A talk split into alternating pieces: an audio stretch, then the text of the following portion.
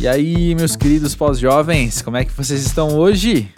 É um baita prazer estar com vocês mais uma vez, mais uma semana, mais um episódio falando sobre essa fase da vida, quando a gente já não é mais novinho, a gente não é mais moleque, mas ainda tem muito que aprender. Acho que cada, cada dia que passa, cada semana que passa, isso fica mais evidente, não é? Pois bem, o pós-jovem é esse espaço para conversar com pessoas sempre muito interessantes sobre o que elas têm pensado, o que elas têm refletido, o que elas têm sentido, o que elas têm aprendido, né? Nessa fase pós-jovem da vida. Para quem não me conhece, eu sou André Felipe de Medeiros e estou aqui rumo agora ao episódio 100 do pós-jovem, né? E a semana passada foi crucial para eu entender o que fazer com o episódio 100 e sem spoilers já vou dizer que vem coisa bem legal por aí. Algo que honre esse monumento que é chegar ao episódio 100 trazendo também novidades aqui para o podcast. Mas uma coisa de cada vez, né? Uma semana de cada vez. Eu quero começar hoje aqui o papo trazendo mensagens que chegaram da Ana Paula. Ela mandou umas mensagens se referindo à experiência dela de audição do episódio passado com o Jean Machado da Tuyo. E ela abriu a mensagem já dizendo: esse EP me deu várias sensações e estranhezas. Sabe quando você ouve algo que te pega num lugar em que você se sente arredio, como se fosse um bichinho sendo atacado? Ouvindo você falar com o Jean, como você viu a evolução dele, começou a perceber ele enquanto banda, e eu fiquei tipo, mano, por que tá falando isso? Eu fiquei desconfortável, porque para mim não é bom ouvir alguém falar o quanto me percebe introvertida, ou ouvir, nossa, ela não fala muito, né? Quando me comparam com alguém como se eu fosse uma criança, sabe? E um adulto estivesse dando feedback da minha desenvoltura para minha mãe ou algo assim. Nossa, Ana, que interessante. Eu achei incrivelmente interessante você trazer isso, porque é claro que, assim como em qualquer situação da vida, o que a gente fala, o que a gente conversa, foge 100% do nosso controle, né? Assim, como é que eu saberia que a gente falando com o Jean sobre timidez ia reverberar em você de um jeito que causasse estranheza, como você falou, né? E que interessante notar que você passou por esse processo de sensação e de entendimento ao longo do episódio, né? Você foi ouvindo e sentindo, e na sequência você foi entendendo por que se sentia assim. E Ana continua a mensagem dela dizendo o quanto foi bom passar por esse processo, porque ela diz, abre aspas, me fez entender que não estou sozinha Fecha aspas. Bonito demais isso. Acho que isso é o, um dos grandes propósitos do pós-jovem desde o comecinho. É esse, olha só, não tô sozinho, olha só, tem mais gente passando por essas coisas que eu passo, e é verdade, né? E ainda sobre a mensagem da Ana, ela terminou dizendo uma coisa muito interessante, assim, que ela tem se sentido crescendo junto do, do pós-jovem de mim, assim. Ela disse que vai ouvindo cada episódio, nesses mais de 80 programas que ela ouviu, e que ela tem percebido estar junto do pós-jovem. Isso é muito bonito.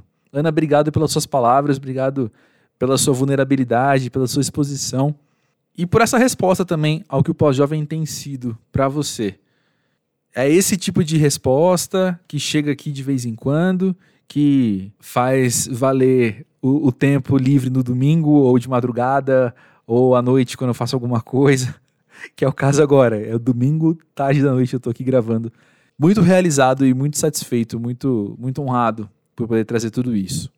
Mas bom, então agora sobre o papo de hoje que vocês vão ouvir agora. O convidado, como você já deve ter notado pelo título, é Pedro Henrique França, que é um cara que eu tava tentando lembrar quando foi que eu conheci o Pedro e eu não lembro. Foi no rolê da música que nós dois estamos envolvidos ele fazia assessoria para algumas bandas também, é uma pessoa que estava já no meu radar aqui para o pós-jovem há um tempão. E aí engraçado como as coisas são, né? Eu tenho uma baita lista que eu sempre vou adicionando pessoas para um dia eu convidar para estar tá aqui. E aí ele foi para o Roda Viva da TV Cultura, ele participou de um, de um episódio e não era, não era um sinal, não era nada desse tipo, mas foi o que ficou na minha, assim, o nome dele ficou na minha cabeça mais forte. Tipo, eu preciso acelerar esse processo, eu preciso chamar logo o Pedro vir para cá. E aí fui, falei com ele, ele logo topou e a gente logo gravou e foi muito, muito massa conversar com ele.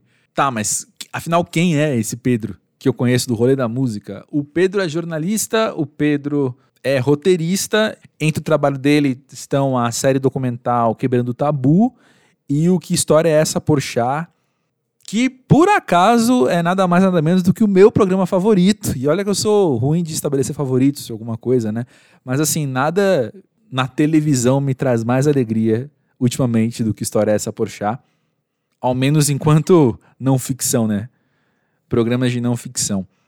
E ele também é diretor de clipes, então no Música Pra Ver direto vem alguma coisa dele para eu escrever. Ele já trabalhou com a Tulipa Ruiz, Lineker, Majur, enfim, só gente muito bacana também umas obras muito bonitas. E ele vai comentar também em algum momento do episódio, você vai ouvir ele falando de sua estreia como ator na peça Pá de Cal, do Jobilac. Mas eu não vou dar spoilers, não. Eu prefiro que você ouça aí o papo com o Pedro sem muitas interferências prévias, né? Te convido a já seguir o Pós-Jovem na plataforma em que você está escutando esse podcast neste momento. Já clica lá no seguir, porque toda terça-feira tem um papo com alguém muito interessante. E aproveita o arroba pós-jovem do Twitter e do Instagram para a gente manter contato ao longo dos dias, entre uma terça-feira e outra. Às segundas-feiras a gente anuncia nas redes sociais o convidado da semana. E você está convidado a estar com a gente nessa bagunça boa que é a vida pós-jovem. Fica aí com o papo com o Pedro e já já eu volto.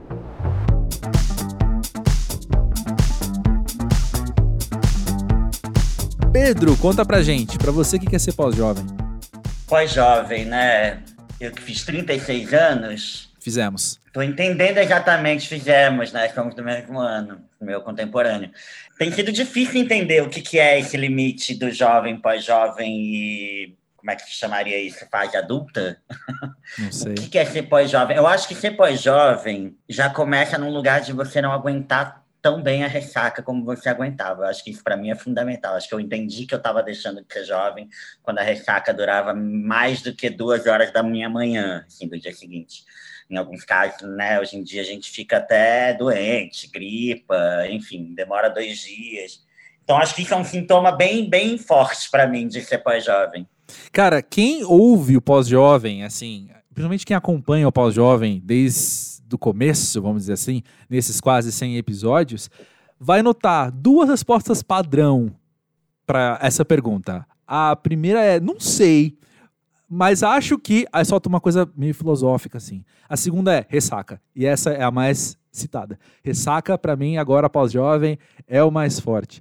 E eu acho muito interessante porque a partir de ouvir tanto sobre ressaca, que eu que sou um cara que, que quem me conhece sabe que eu bebo pouco na real, então é algo que eu não dialogo muito assim. Eu pensei e já trouxe até convidados para falar sobre isso, que pós-jovem também é uma fase na qual a gente tem uma outra relação com o nosso corpo. A questão da ressaca ser forte é um sintoma do corpo que não está no lugar que a gente conheceu há 10 anos ou 15 anos, por exemplo. Com toda certeza. É o corpo dando sinais, né? De que, olha, ei, você não é mais tão jovem assim. E você também, eu acho que ser pós-jovem é, é, começar a criar ferramentas de, de, de maturidade, né? Porque Sim. você começa a tomar um pouquinho mais de água, você vai alternando, você come, você lembra de comer, você não é mais jovem. Você não pode ficar de meio-dia às três horas da manhã, não comer nada, não tomar água. Claro que você vai ter uma ressaca absurda.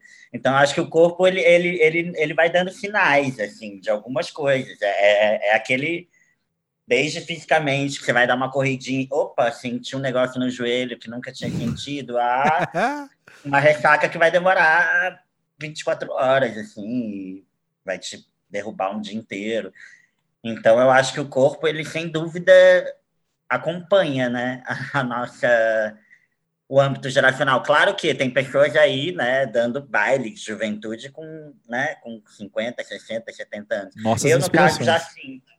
É, nossas inspirações. Eu, no caso, já sinto bem o pós-jovem chegando e se cristalizando por aqui. Sério? Eu não sei se você tem essa relação que eu tenho também, mas eu tava pensando agora à tarde, eu tava. Eu fiz aquele momento de desabafar no Twitter sobre estar com vontade de comer um salgado. E eu lembro da minha juventude, então, que era uma coisa totalmente normal. Eu tá, eu Ainda mais quando eu tava na faculdade, assim, que eu tinha trabalhos que me faziam me deslocar muito pela cidade. Era totalmente normal descer de um ônibus e pegar, sei lá, um, um chá em lata com um salgado da banquinha na rua, assim. E são duas coisas que hoje eu pensaria 19 vezes antes de consumir. O chá em lata, porque eu sou das pessoas que não consomem é, coisas artificiais. Uhum. E o salgado da rua, porque você não sabe o que, que, tem lá dentro, não só o que é artificial, mas porque é um salgado que o cara tá vendendo tirando isopor no ponto de ônibus, assim, né? E era normalzaço. Se eu fizesse isso hoje, como é que meu corpo ia estar? Tá? Daqui cinco minutos. É, o famoso dogão do final da balada, né? Perfeito exemplo. Que, que eu comi muito, aquele em São Paulo, né? Eu tô em São Paulo agora.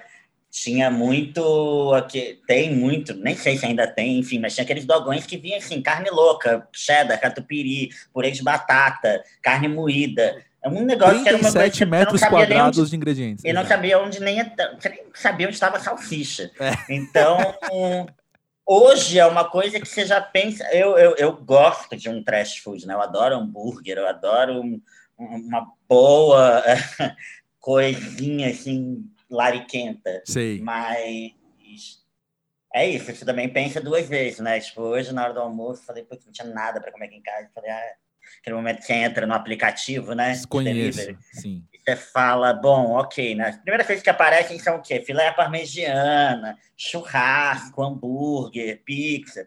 Aí você vai conscientemente e fala, bom, vou pedir aqui um saudável, uma salada com filé de frango, sei lá o quê. Então é isso, você vai, você vai criando ferramentas para um pouquinho de droga e um pouco de salada. Né? Exato, exatamente. É, mas mesmo o hambúrguer de batata frita mais simplesinho assim, eu já entendi que eu posso comer é melhor eu comer no almoço que na janta, por exemplo, porque altera o meu sono. Ah, coisa que você acha que eu com 25 anos estava preocupado? Não tava, imagina. 25 anos eu tomava café à noite. É, essa coisa de comer muito antes de dormir, principalmente depois de festa, né? É um sono Sim. tão desastroso. Mas antes comer do que não comer nada. Também acho que tem um lugar aí de, ainda que você chegue em casa e coma uma coisinha light, uma tapioca, o que basicamente nunca acontece comigo, porque nesses momentos eu tô aqui o quê? Querendo resolver logo. E aí, enfim. É o que couber no escalada mesmo, é, exatamente. Ah. É, micro-ondas. Micro-ondas eu não tenho também, que eu não uso, mas. Eu também não. É, micro-ondas também é uma coisa pós-jovem, né? Você vai deixando de usar ali, você fica sabendo negócio de câncer, não sei o quê, vamos dar uma segurada. Né? Perfeito. Perfeito. É muito interessante, né, como a gente tá num momento geracional assim, que coisas que são extremamente normais, a nossa geração, e quem nasceu ali muito no nosso meio de década de 80 mesmo, assim, acho que entre 83 e 88, talvez, que tem uma, uma coisa assim de eu não, não sei se eu vou ter micro-ondas, eu não sei se eu vou ter carro, eu não sei, sabe, umas coisas que para quem é dois, três anos mais velho que a gente, não talvez não pense. Ó, oh, gente, eu tô falando isso baseado nos meus amigos que têm três anos a mais que eu. Posso estar totalmente errado. A minha amostragem é muito pequena, considerando o Brasil. Mas eu tenho essa impressão que eu e outros amigos da minha idade, a gente está questionando umas coisas de vida normal, básica, que, enfim, meus pais têm em casa, por exemplo, mas que eu olho e falo, acho que eu não vou ter, não. Sabe? Uhum. Você percebe alguma coisa é, parecida?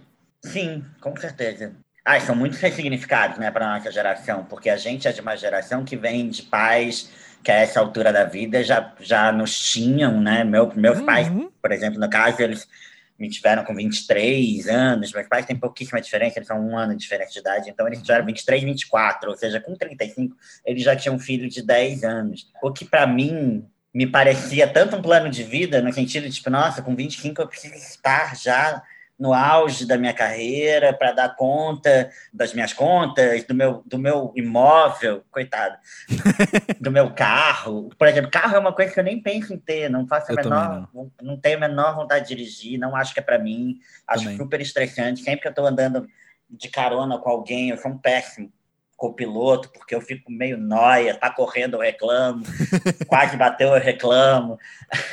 É, então, eu, eu, carro, por exemplo, também é uma coisa que nossa, em algum lugar lá no meu passado era uma coisa, né? Meus pais troca... Meu pai trocava de carro a cada X anos, uhum. que era uma questão da classe média, né? Uhum. Tem uma coisa de uhum. trocar de carro. Então, sim, carro, micro-ondas. Tem alguns lugares aí, alguns pensamentos, filhos, sim. aquele que lida com filhos como se fosse né, um item. Mas é, é, é, um, é um pacote, né? É, casamento, imagina, achei que essa altura da vida estaria casado.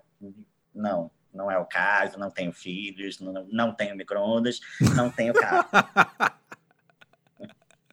é, é verdade. Talvez para nossa geração, nossa, eu vou pegar um clichêzaço aqui agora e trazer para mesa. Mas para nossa geração, aquela história do você vai casar comprar uma bicicleta, a gente tá muito na bicicleta, né? A bicicleta acabou sendo Muito um baita ícone. Pior né? para mim, que nem de bicicleta andando. Não ah. sei andar de bicicleta. Eu nem antenado com o mundo sustentável estou, porque eu continuo andando de carro, porque eu ando muito de Uber.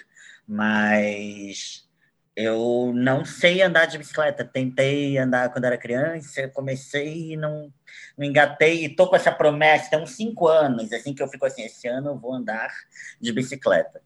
Não, não acontece, já senti que 2021 não veio para cumprir essa missão. Bom, sempre tem 2022. Por, mesmo não parecendo que vai ter 2022, pelo jeito, né? Vamos pensar que vai é, ter. Se tiver país, já vai estar tá bom. Exato, exatamente. Eu quero voltar numa palavra que você usou que tem a ver com algo que eu tinha pensado para conversar com você, que são as ressignificações que a gente tem feito mesmo. Porque eu queria perguntar para você, olhando o teu trabalho, olhando o que você tem feito, quais são os temas que tem mais te tocado na pós-juventude, que você tem, que tem te iluminado por dentro, assim, sabe, quando um micro-ondas interno, um micro-ondas metafórico, então vou usar o micro-ondas até o fim agora, tá? O micro-ondas interno, assim, apita quando um tema chega na, na... Enfim, tá no, tá no ponto dele. Ah, eu acho que os temas que atravessam o meu lugar de fala, né, enquanto pessoa com deficiência, enquanto homem gay, né, portanto da comunidade LGBTQIA+, é, mas as pautas raciais, de gênero, sociais também me atravessam muito, assim. Uhum. É, eu venho de uma realidade muito privilegiada, assim, estudei minha vida inteira em escola particular, é, estudei em faculdade particular, é, vem de uma família que tem uma, uma ideia meio tucana, digamos assim, meio. Explicou bem, explicou bem. Meritocrático, meritocrático, Perfeito. digamos assim.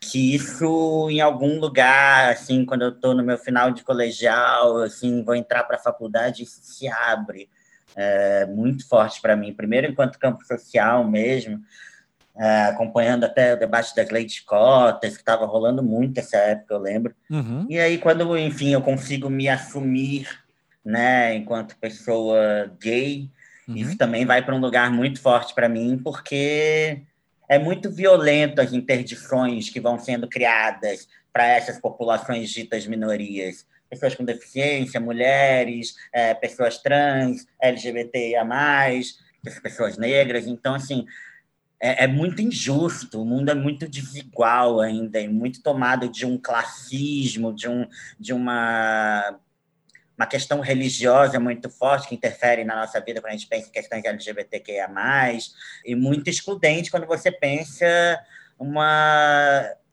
escravidão que vai sendo hackeada no sistema para manter é, uma população à margem, né? São uhum. várias, né? Então, acho que são muitas questões que me atravessam e me, me incomoda muito a gente estar tá retrocedendo tanto nos últimos anos, principalmente nesse governo, porque vai levar tempo para a gente voltar. A gente estava uhum. caminhando aí para uma coisa que volta muito e vai levar um tempo. É claro que nenhum passo atrás será dado no sentido de que não se aceitará tanto retrocesso, mas quando você pensa que uma pessoa que tem o dinheiro, né, porque estamos aqui falando sobre dinheiro, sobre uhum. políticas públicas que dependem de investimento público, quando você tem no poder uma pessoa que é racista, que é LGBTfóbica, que é machista, que é capacitista, que é, enfim, o governo dele representa tudo de ruim uhum. que a sociedade não precisa. Por isso que Sim. nunca foi nem nunca será uma escolha difícil. Uhum. Porque, ai, nossa, mas o Bolsonaro já era tudo isso? Era, há 27 anos, Sim. ele só fala nunca escondeu. merda, uhum. uh,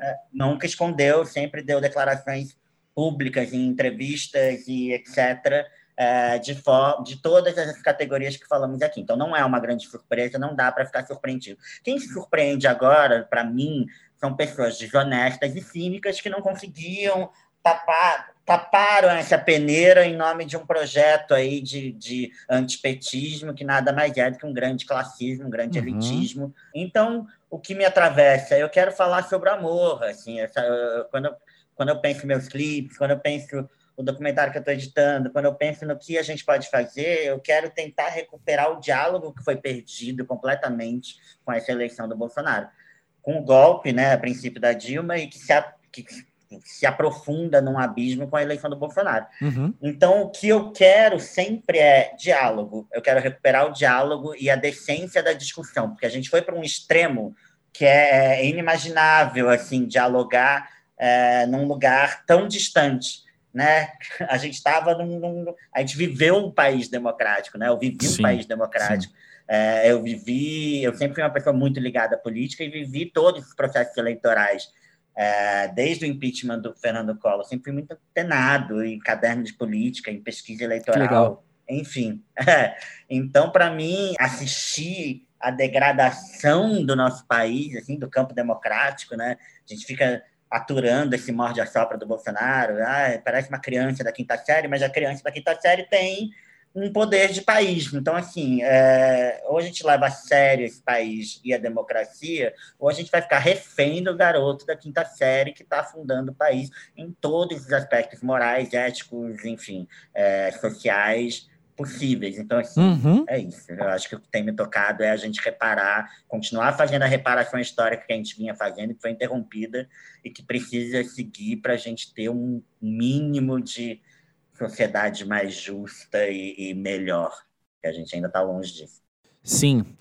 O que eu acho interessante, olhando do lado de cá a tua história, a tua trajetória até aqui, é que você vem de um lugar do jornalismo, você vem de um lugar de uma informação, então, que promove esses debates em um nível, vou chamar de lógico, racional, enfim, e vai para um lugar da arte, no qual esses debates são, vou falar friamente assim, eles são igualmente profundos e significativos, talvez um pouco mais, depende do seu, do seu olhar, mas eles acontecem em outro território da nossa mente, né? Como é que foi para você, o como tem sido para você, né, fazer esse trânsito nesses dessas duas esferas?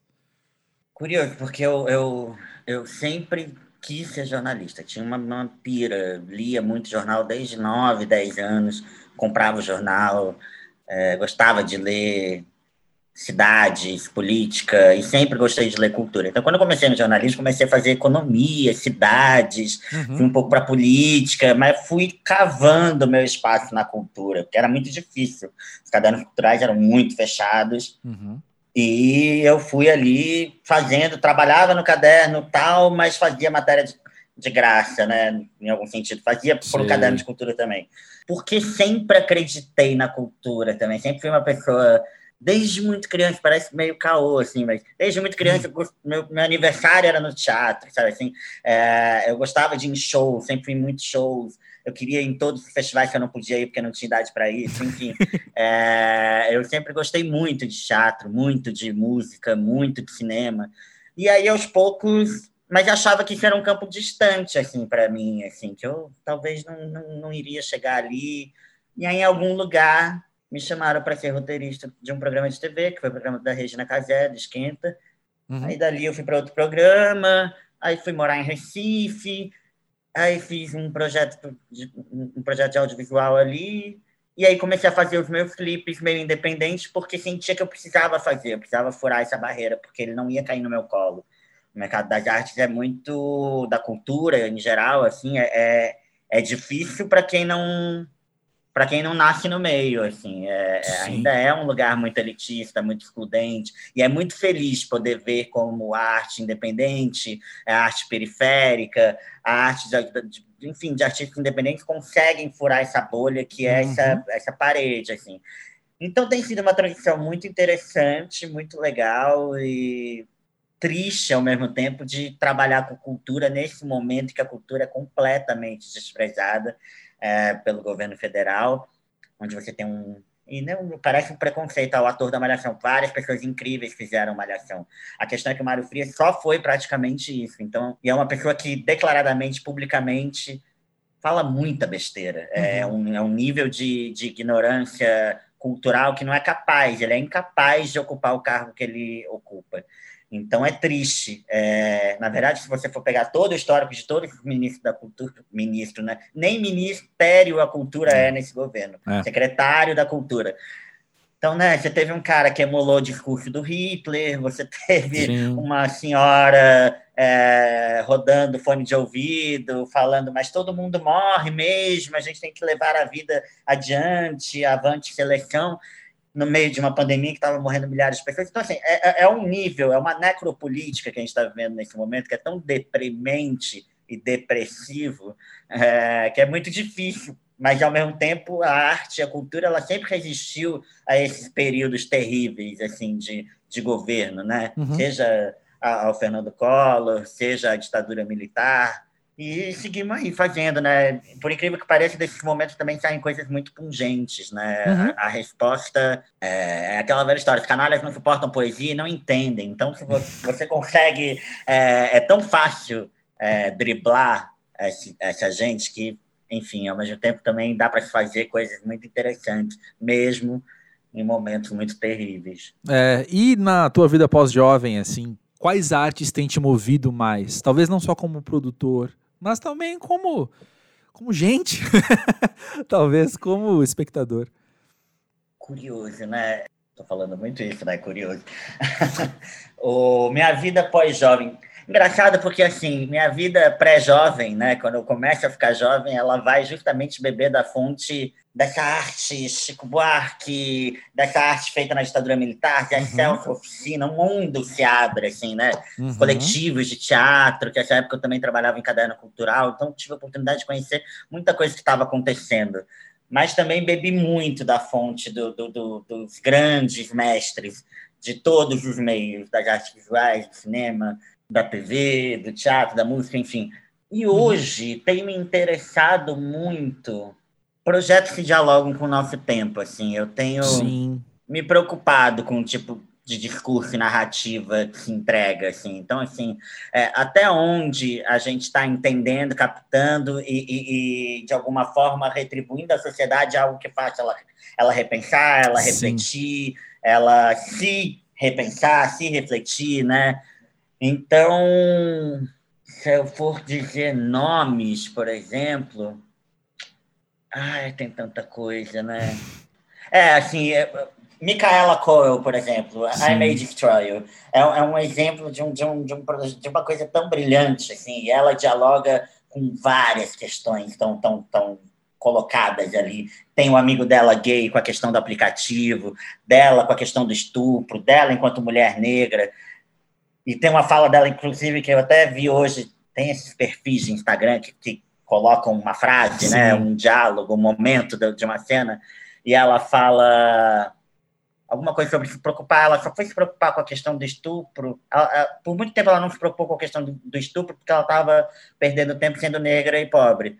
Ah. Então, assim, são muitas questões né, que a gente tem que trazer. E, assim, do, do, num outro lado, teve uma série recentemente muito inflamada que fala muito sobre a questão da branquitude e tal, uma galera que fica presa no hotel. Eu não vou dizer o nome aqui, porque eu não vou ficar dando.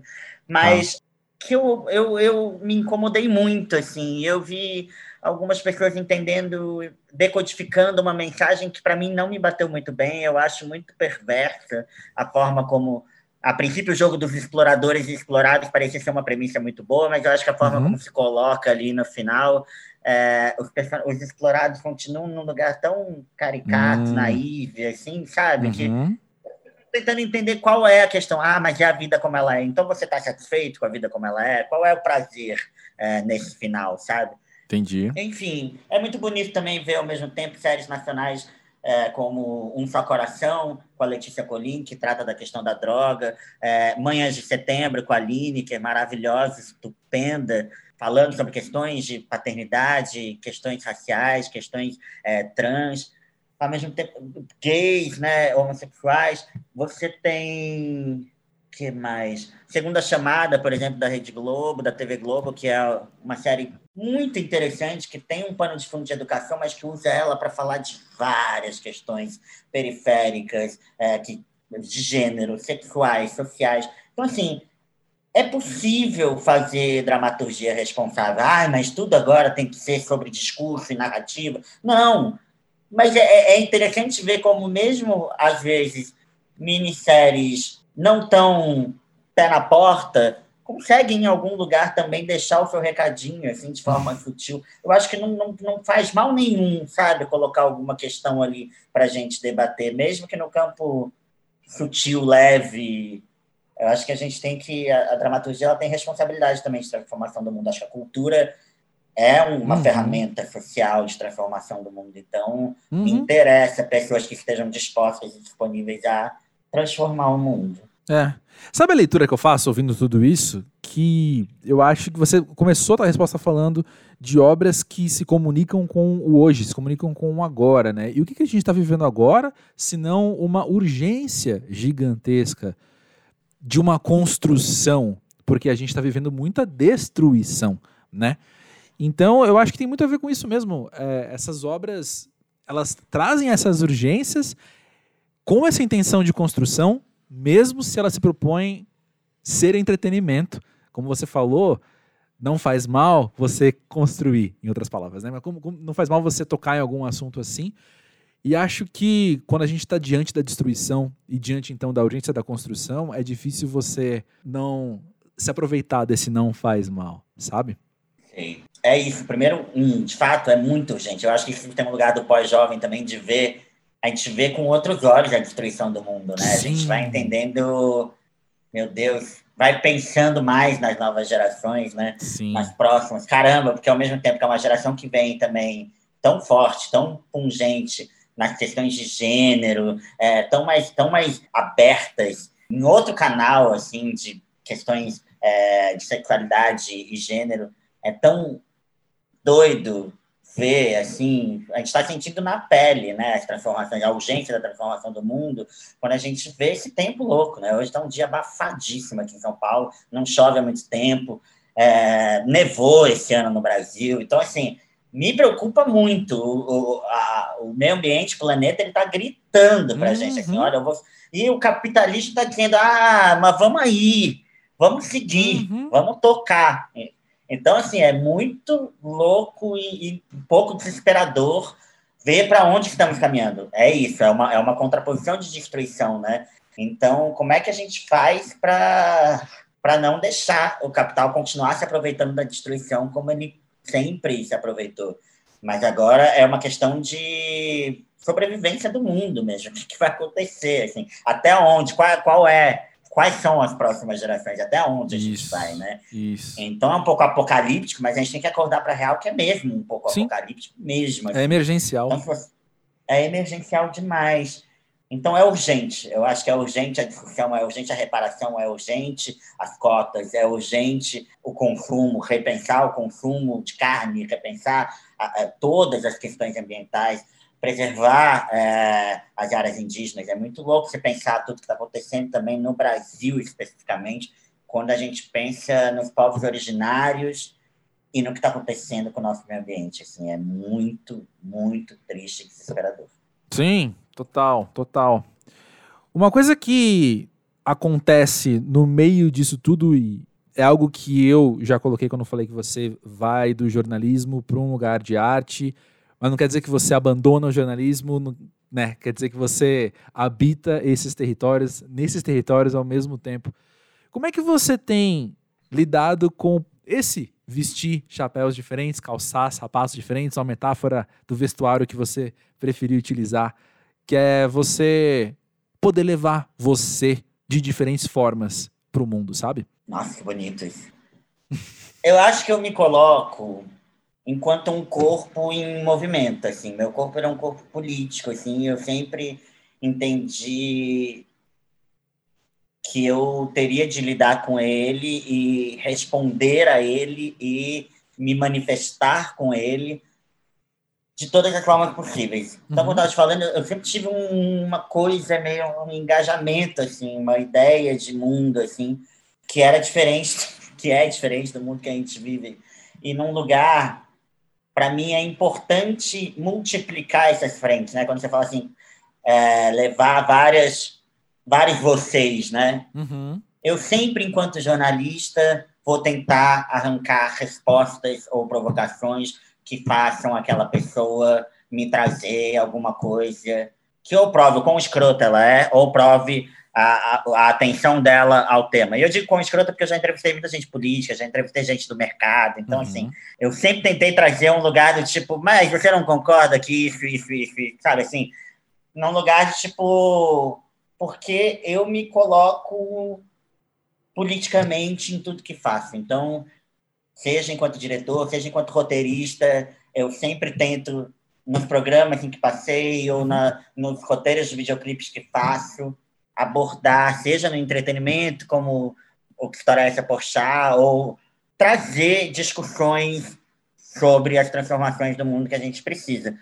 Então, e aí quando vem esse convite como para ser ator uhum. numa peça é, do Jobilac, que é um cara que eu admiro muito, um, um dos maiores dramaturgos negros da, do contemporâneo, um cara que está completamente atento às transformações e questões que passam pelo mundo.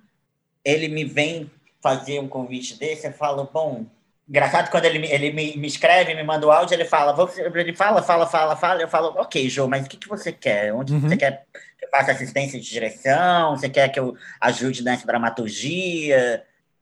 Aí ele, não, eu quero você como ator. Aí eu, eu não tenho muito o que pensar. Eu falo, ok, acho isso uma grande loucura, mas eu vou, eu já, já, já, já aceitei, mas preciso absorver isso. Falamos em dois dias.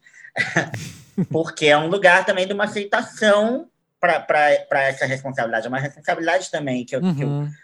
me imponho enquanto né, meu, o personagem do espetáculo é um personagem que, enfim, ele é uma pessoa com deficiência, tem a questão dele da sexualidade, ele é gay. Então, eu, eu, eu vou, eu vou, vamos fazer isso aí, já que é para trazer, provocar reflexões e discussões. E é muito engraçado, porque eu já eu tive há uns três anos um convite para fazer um, um filme, que eu também não vou falar aqui, mas era para fazer é, uma apresentação num programa de auditório e eu seria o Nelson Ned. Aí eu falei, ai, cara, pensei assim.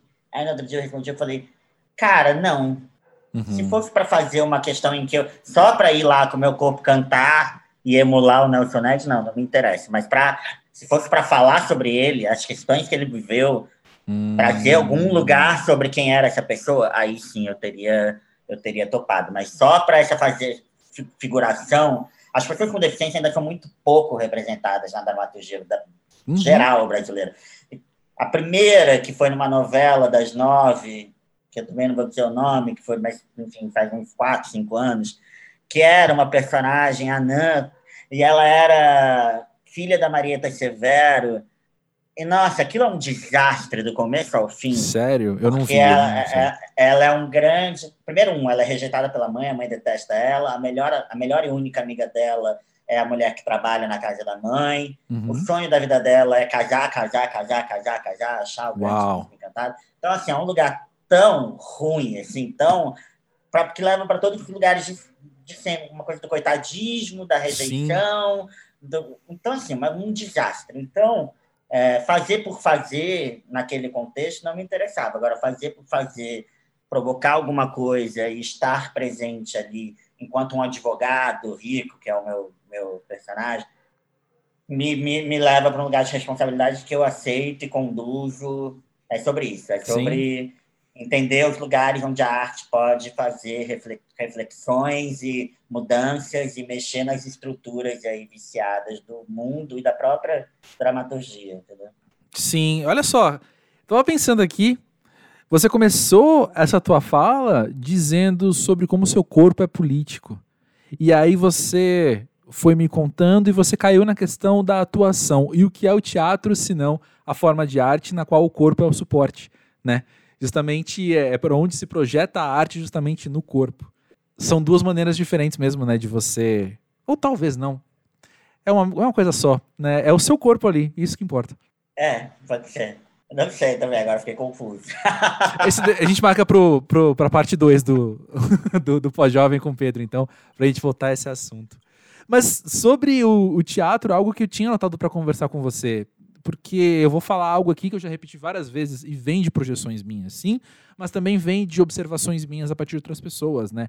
Que é talvez quando a gente está crescendo, quando a gente é, é o pré-jovem, como você falou que eu gostei, a gente é super novinho, a gente tem a impressão de que chegar aos 36 anos é também um certo marasmo, é uma linha muito estagnada, as coisas talvez.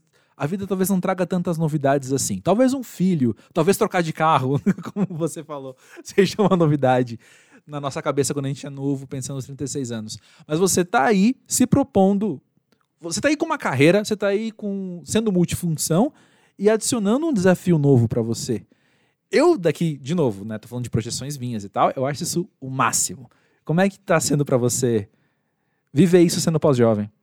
O máximo. É tão engraçado porque você, quando a gente fala, né, a gente pensava no nosso pré-jovem, a gente tinha um espelho dos nossos pais, né? Que já tinham uma vida muito resolvidinha, muito, né? Muito profissional, assim, e, e filhos, e, e, uma vida um pouco careta, no sentido de sair e tal. E hoje em dia, a nossa geração, primeiro um, na verdade, tem vários amigos que tiveram filhos jovens também. Sim, eu também. Mas mesmo, mesmo essas pessoas, elas levam outra vida. Não é a mesma vidinha que, que a gente imaginava estar aos 40, assim, nesse ah, sentido sim. de ser um pouco mais, mais é, entediante ou certinha. São mudanças de cultura, né? Eu acho que a nossa geração é isso, assim, eu tenho várias amigas, várias amigas e amigos que, assim, ainda não estão nem pensando em ter filho. Sim. E isso é mais, é, é uma questão para as mulheres muito mais difícil, porque eu, eu, tô, eu tenho várias uhum. amigas, né, com 36 anos, que estão nessa fase do congela, não congela, congela, não congela, que é uma questão e é muito cruel, acho muito louco isso, sim, é, sim. esse lugar biológico em que se impõe a mulher nessa questão. Mas, assim, as, as, possibilidades de ter filho são muitas, né? Você pode congelar, você pode... Eu quero ter filho, eu vou ter filho, eu sou gay, uhum. eu vou ter filho com um homem ou sozinho. Então, eu vou ter filho provavelmente é, adotar. Vou ter, pelo menos, vou ter um adotado na vida, uhum. assim, com certeza. E quem sabe um biológico, se meu companheiro quiser. Enfim, as possibilidades são várias, elas têm que ser postas mesmo.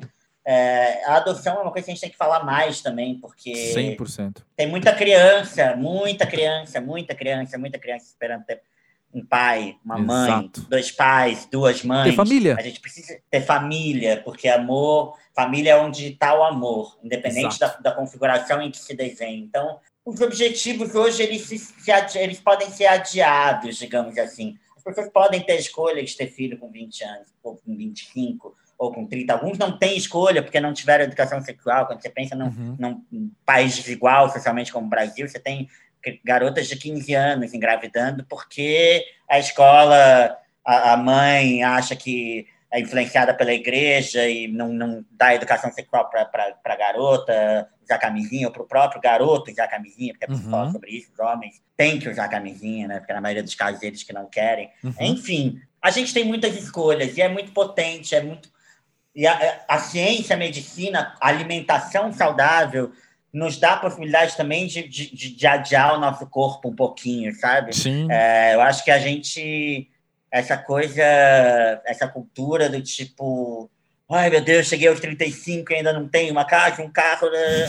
Isso, isso é uma paranoia que a sociedade, a nossa geração passada, a sociedade está colocando na gente como um grande achado da vida, assim, a, a realização da vida depender disso. Uhum. E não uhum. é sobre isso. Eu tô com 36 anos, acabei de me separar, tô assim, com mil projetos, e continuo querendo casar, continuo querendo ter filhos, mas isso não depende mais da idade ou da, da, do lugar que eu estou, da condição financeira que eu tenho. Eu quero fazer, produzir e, e, ser feliz com o que é possível. Assim. Eu acho que a gente tem que parar de ficar criando muita meta na vida também, porque isso é uma coisa tão também antiga, né? Ficar, ai, até os 30 tem que fazer isso, aos 40 isso, aos 60 não, a vida pode simplesmente aos 40 te dar uma rasteira. Nossa, e total. você tem que recomeçar do zero. E, é, e é, vamos, vamos, vamos nessa, entendeu? Eu acho que a gente então... não pode esmorecer e nem deixar de ter desejo, tesão uhum. pelas coisas. Saber, sim, que você pode aos 38 mudar completamente de profissão, fazer outra uhum. coisa e talvez ser muito mais feliz. E quando você é muito mais feliz, as chances de prosperidade são muito maiores. É, então, eu acho que é muito, tudo muito relativo. Acho que, cada, acho que as pessoas estão cada vez mais. Na gera, na, antigamente, ver isso era como se era como uma obrigação, uma imposição que te colocava num papel de fracasso se você não tivesse atingido. Sim. Hoje não. É, eu acho que hoje a gente está mais bem resolvido com isso, ainda que exista, né? Algumas pessoas que ainda vivam nessa paranoia, mas eu me permito, é isso. Quer certo. que ator? Ah, vamos embora, vamos nessa. Certo. E a gente já falou aqui, né, que a gente teme, não à toa, o que pode acontecer com o mundo, com o Brasil e com o mundo nos próximos tempos.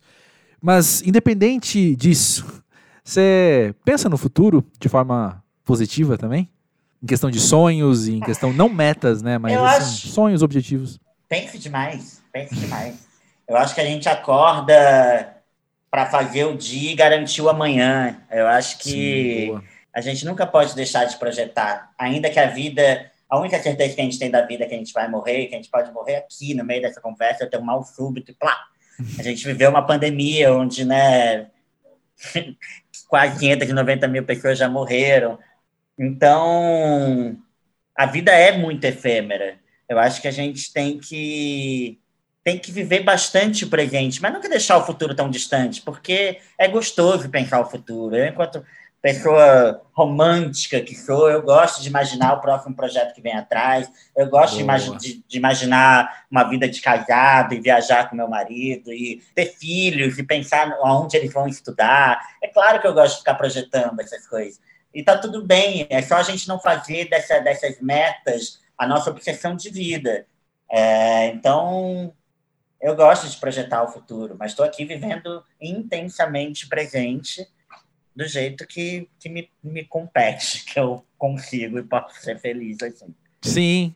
E vem cá, Pedro, na tua vida pós-jovem, você acha que você tem vivido mais no passado, presente e futuro? Você falou de viver o presente intensamente, mas eu sei que a gente também, quando é pós-jovem e já tem uma certa bagagem, um certo repertório, mas ainda pode contemplar, realizar tanto por tantas décadas, né? Eu sei que a gente acaba às vezes pendulando para um lado ou para o outro e se tira do presente, né? Quando você sai do presente, você vai para onde? Uau! Cara, eu tenho, ainda mais agora, eu tenho muita saudade do Brasil. Do ah. Brasil que eu vivi enquanto jovem. Eu vivi um Brasil muito bonito na minha juventude. Vivemos. E eu tenho pena da juventude atual estar tá vivendo esse momento, porque Sim. fico morrendo de pena, com muita dó das pessoas que entraram no primeiro ano de faculdade na pandemia e não tiveram aquele primeiro ano de faculdade, sabe? Que é Nossa. a faculdade foi um lugar onde eu me formei enquanto pessoa, enquanto gente, assim, para além das aulas, que tive aulas incríveis, mas o ambiente da universidade é um lugar onde socialmente e é também mais triste ainda você ver quanto pensamento crítico e a academia e a educação também é desprezada por esse governo é, no momento que a gente estava fluindo assim uma revolução na academia, né? Uhum. Com a entrada de negros nas universidades, com a entrada de indígenas nas universidades, é, não só como alunos, mas como professores, porque é preciso revisar também é, a grade curricular. Então, Sim. tenho muita saudade desse Brasil que levava a cultura, do ano do Brasil na França, do quanto as pessoas da cultura viajaram, mostrando a identidade cultural brasileira que é tão rica e tão valorizada mundo afora a cultura, que é uma economia criativa que gera milhares de empregos, milhões de reais. É uma, é uma coisa tão, eu acho tão abjeta a gente ter um governo que despreza a cultura, porque a cultura é assim, a cartão postal do Brasil, para além das uhum. nossas paisagens e etc. Então, tenho muita saudade do Brasil, ando com muita saudade do Brasil, e acho que muita gente está com muita saudade do Brasil. Daquele Brasil que era feliz, daquele Brasil que, de repente, todo mundo estava olhando para a gente, sabe? Então, eu fiz, eu morei um ano para estudar inglês fora, e, era 2011. E meus, meus colegas de classe, eles ficavam assim, o que, que você está fazendo aqui? O Brasil é tudo, eu quero ir para o Brasil, eu quero trabalhar no Brasil, eu quero morar no Brasil, meu Deus, aquele povo, aquela cultura, a música brasileira. E aí, de repente, você vê o Brasil sendo párea do mundo, uma escória, né? uma vergonha, uhum. todo mundo perplexo. Então, eu tenho muita saudade do Brasil, tenho muita saudade dessa juventude que eu vi, que foi muito feliz e revolucionária, inclusiva. Claro que, assim, nossa, né? Um sonho, Alice no País das Maravilhas. Não, mas é porque a gente estava falando de um lugar que a gente estava muito distante e que a gente vinha caminhando. Era um lugar gente... em construção, não um lugar em destruição, né? É, exatamente.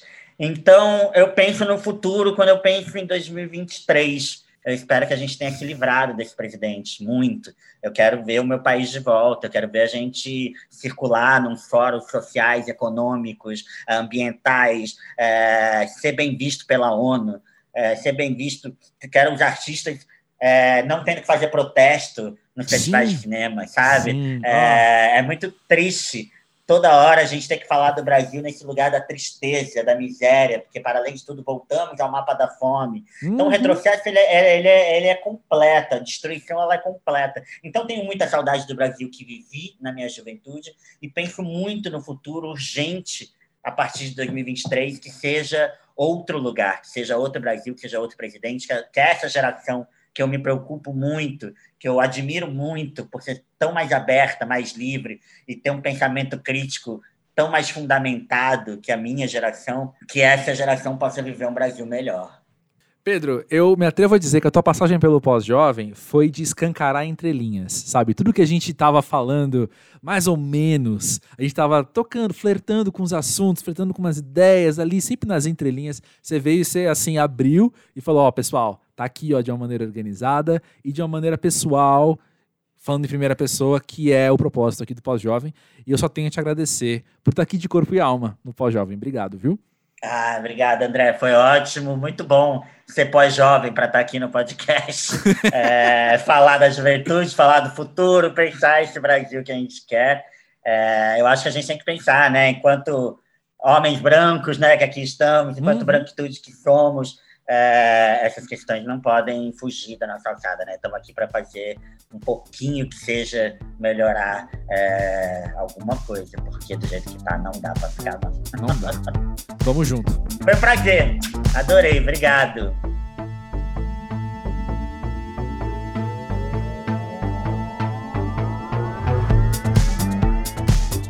É, gente, que baita prazer, né? Poder sentar e bater esse papo com alguém como o Pedro. E eu vou dizer assim que eu estava editando e lembrando que acho que esse episódio é um dos poucos assim que eu acho que teria sido muito beneficiado se o pós-jovem tivesse vídeo, porque porque o olhar do Pedro quando ele fala sobre esse Brasil do qual ele tem saudade, a expressão dele falando sobre todas essas coisas que ele que tem atravessado ele, foram muito preciosas, são muito sinceras, são muito comunicam muita coisa, né? Para além da fala, para além da voz. E acho que mais do que tudo, voltando ao que eu disse no episódio com o Mano Capu, faz duas semanas isso, se você não ouviu, fica a dica que é um episódio que também eu gosto muito. Eu estava falando nesse episódio com o Mano Capu, né, que o Pós-Jovem é um podcast sobre pessoas, não é sobre ideias, só que muitas vezes essa intersecção ela é muito pesada, ela é muito muito nítida, sabe? Porque quando vem alguém como Pedro e fala que de um espaço político que o corpo dele pode ocupar, o mesmo com Mano Capu, o mesmo com outros vários outros convidados que já passaram aqui pelo pós-jovem, é quando a gente se depara com essas falas que a gente lembra que os discursos, que as mensagens, que as ideias, que os ideais, os valores, tudo isso converge, na verdade, em uma só coisa, que é gente, não é?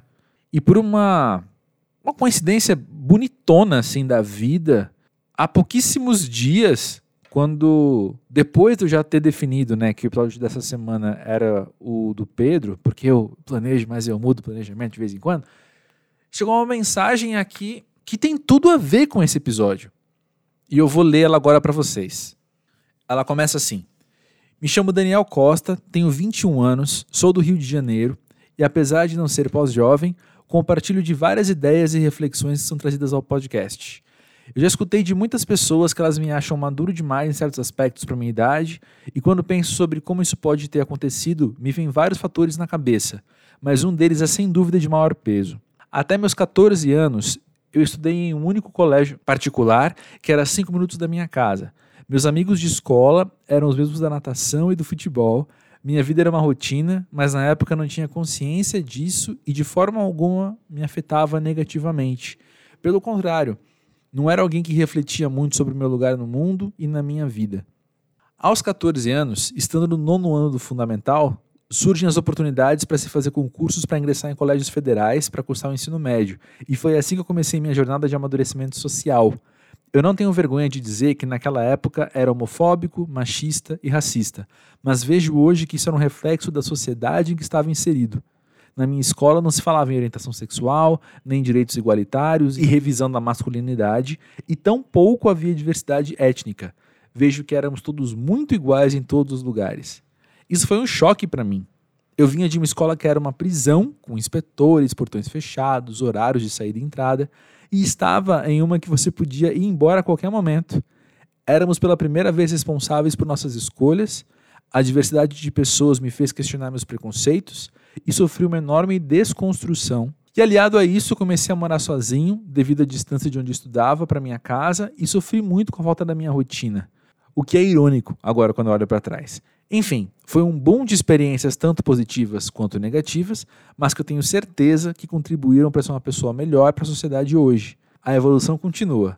A cada dia, sigo refletindo mais sobre minhas atitudes e sobre as dos outros. Pois é, Daniel. Muito precioso você falar isso. Eu vou dizer, eu vou verbalizar o que talvez o Pedro esteja pensando agora e várias pessoas da nossa idade estejam pensando, que é te usar como símbolo, como ícone dessa geração que a gente olha chegando com os ideais que eu fui compreender e cultivar dentro de mim muito mais tarde na vida, né? Isso é muito massa, isso é muito bonito. E por essa diferença de idade que a gente tem, né, 15 anos de diferença entre eu e você, com certeza me dá uma perspectiva um pouco diferente sobre a sua geração como um todo e uma esperança também maior para o futuro. Mas, Daniel, eu quero aproveitar e com, com muito respeito, obviamente, e com muita consciência também, te fazer uma, uma provocação aqui que eu acho muito relevante. E talvez, de novo, pessoas, outros pós-jovens podem estar pensando a mesma coisa que eu neste momento. Eu entendo e concordo contigo de que nós crescemos em uma estrutura de sociedade que nos ensina a ser opressores, né? que nos ensina a fazer parte de sistemas de opressão. Por exemplo, racismo, por exemplo, machismo, por exemplo, gordofobia, enfim, opressões e exclusões. Se a gente entende isso, eu te convido a passar pelo baita desconforto de, ao invés de dizer eu fui homofóbico, eu fui machista, eu fui racista dizer eu sou e estou aprendendo a ser menos, porque eu fui criado por uma sociedade racista, por exemplo. Vou, vamos pegar o racismo como exemplo, né? É o meu caso também. Eu também cresci na mesma sociedade racista que você, filho de uma classe média branca bem burguesa safada, tô falando de mim, né? E que estabelece o outro sempre como diferente e tenta estabelecer um jogo de poder, de opressão muito forte sobre esse outro. Isso está tão enraizado em mim e é tão estrutural no mundo que eu vivo, a ponto de que quanto mais eu vou estudando, conversando, aprendendo com o outro, aprendendo com os livros, aprendendo com os blogs, aprendendo com, enfim, todos esses recursos, mais eu descubro outras faces de um racismo que eu achava já conhecer. E quando eu me coloco como vencedor, como conquistador desse, desse racismo, é uma baita armadilha para eu parar de crescer, para eu parar de aprender. É uma baita armadilha desse próprio sistema para eu continuar agindo em função da opressão. Então, eu te convido mais uma vez, vou usar as palavras que eu usei, se é que eu lembro delas, mas eu te convido a participar desse desconforto que é falar no presente, né? Eu sou racista, então eu preciso aprender a ser cada vez menos. Eu sei que quando a gente fala uma palavra tipo desconstrução, eu entendo que é um termo que cai em desuso muitas vezes, ou é um termo que ele é aplicado em contextos bem bem bizarros às vezes, né? Mas eu vou, eu vou usar porque eu, eu gostei quando você usou. Eu quero usar ele de novo, mas eu acho que essa desconstrução, mais do que um fato, mais do que um acontecimento, um, um marco ali na sua linha do tempo, ela é um baita de um processo, ou ela é um estado de processos, né? Ela é um estado que você entra e você se permite se desconstruir e reconstruir, né? E eu gosto dessa palavra, eu gosto da ideia de reconstrução ao invés de desconstrução, porque a desconstrução, de fato, né, você derruba e está derrubado, acabou. Mas e aí, vai ficar só o escombro? Vai ficar só o, o terreno baldio abandonado? Não, a gente reconstrói e as, e as reconstruções são os processos constantes, né? Não estou tentando ser implicante, eu estou pegando algo muito precioso que você, Daniel, disse e me dando a liberdade de te ajudar a descer um degrau de profundidade, como alguém que está aqui de fora, né? Como alguém que está aqui observando as suas palavras, poder te convidar a seguir andando né, por essa escada, né? A seguir passando por essa reconstrução. E acima de tudo, Daniel, Agradeço mais um. Já te agradeci, a gente já conversou, trocou umas mensagens, falou que o Pós-Jovem é seu podcast favorito, fiquei todo bobo lendo isso. Valeu. Obrigado, vou falar mais uma vez aqui. Obrigado por trazer você aqui para o Pós-Jovem. Se você é pós-jovem que está ouvindo, independente da sua idade, tendo 21 como o Daniel, tendo 30, 40, 50, 60, tanto faz. Se quiser trazer você aqui para o pós-jovem, vai ser muito bom para todo mundo crescer junto. Chega aí no podcast arroba pósjovem.com.br e a gente mantém contato no arroba pós-jovem das redes sociais. Eu vou ficando por aqui, já falei até demais. Teve a mensagem da Ana Paula no começo, a mensagem do Daniel agora. Eu acabei me estendendo mais do que de costume, mas valeu a pena. E agradeço muito aos dois, agradeço você que está ouvindo, agradeço o Pedro. Hoje eu estou sem. Hashtag gratidão, pessoal. É isso aí então. Grande beijo, até semana que vem. Segue o Pós-Jovem. E é nóis. Ah, e recomenda para alguém. Recomenda o podcast para alguém. Alguém com quem você conversa essas coisas, alguém que você sabe que vai se interessar por esses pontos de vista, que vai curtir bater esse papo com a gente. Vamos nessa, vamos junto.